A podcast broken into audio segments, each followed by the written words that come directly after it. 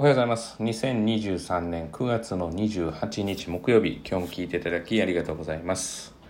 どちらかというと、えっ、と、学生向けかなというふうには思うんですけれども、あの、まあ、成績上げたいっていうふうに言ってて、まあ、みんな一律同じ授業を受けて、学校でですよ、同じ授業を受けて、まあ、各、例えば塾に行ったりして、まあ、一律同じ授業を受けてるわけだから、まあ、成績の差はって言われた時に、まあ、考えつくのが、さっき言った塾が違うとかまあもともと持ってる素質とか、まあ、そういったものがこう考えられるところだと思うんですけれども私が思っている一番のところっていうのは、えー、その人が、えー、どれだけやっぱ点数上げたいかと思っているかが大事なんですよね。だからあの何でしょうかね、まあ、簡単に言うと450点取りたいって本気で思ってる人、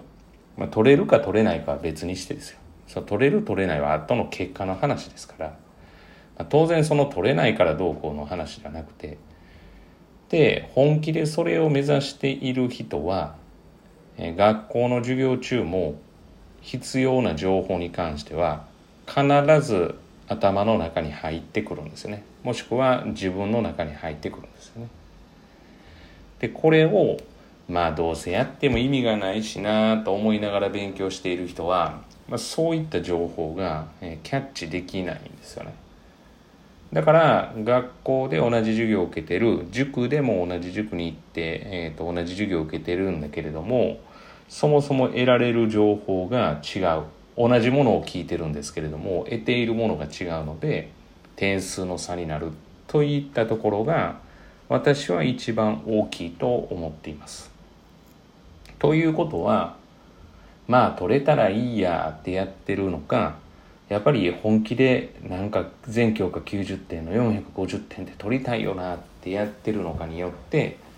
やっぱりそのまあ大きな差となるそれを思っている人はまあ必要な情報が入ってくるのでまあだし勉強してる時もその観点で勉強するようになるので、まあ、見えてくるものが違うんですよね。でもまあまあ今のままでいいやって思いながらとか、まあ、どうせって思いながらやってたら同じことやってても結局見えてる情報がその目指している上を目指している人とは違うので同じワークをやっても得られる結果が違うわけです。そうやって理屈動向じゃなくて自分が本気でそれをしたいかどうかっていう話なので、まあ、言ってみたら誰でもできることなんですよね。そうなんですよ。誰でもできることなんですよ。でそれをせずしてまあだからまあそういうことにリスクがあるんですよね。目指すとなんかまあリスクはないんですよ。ないんですけれども目指すと取れない時にショックを受けるとか。まあこういったことがあるのでぜひですね、まあ、定期テスト近くなってきてると思うんですけれども、自分でちゃんとした点数設定をして、まあ、行かなくてもいいじゃないですか。でもその点数を本気で行きたいって思うことで、まあ、得られる情報が、要は今までとは違うっていうふうに、まあ、考えてもらう方がいいんじゃないかなというふうに思います。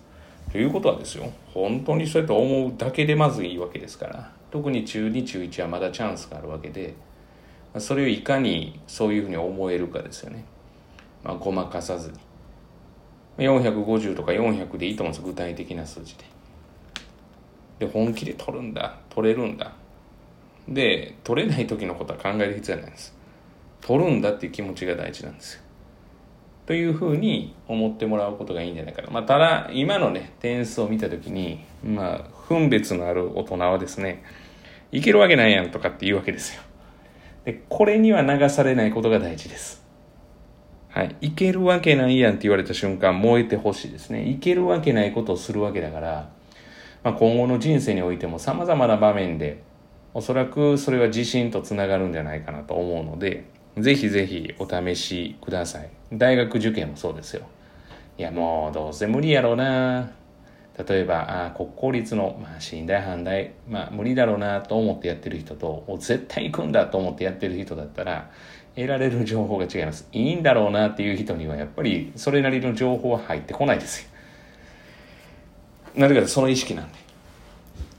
っていうふうに、まあ、知っといてもらったらなっていうふうには思います。本日は以上です。定期テスト前皆さん頑張ってください。えー、今日も聞いていただきありがとうございました。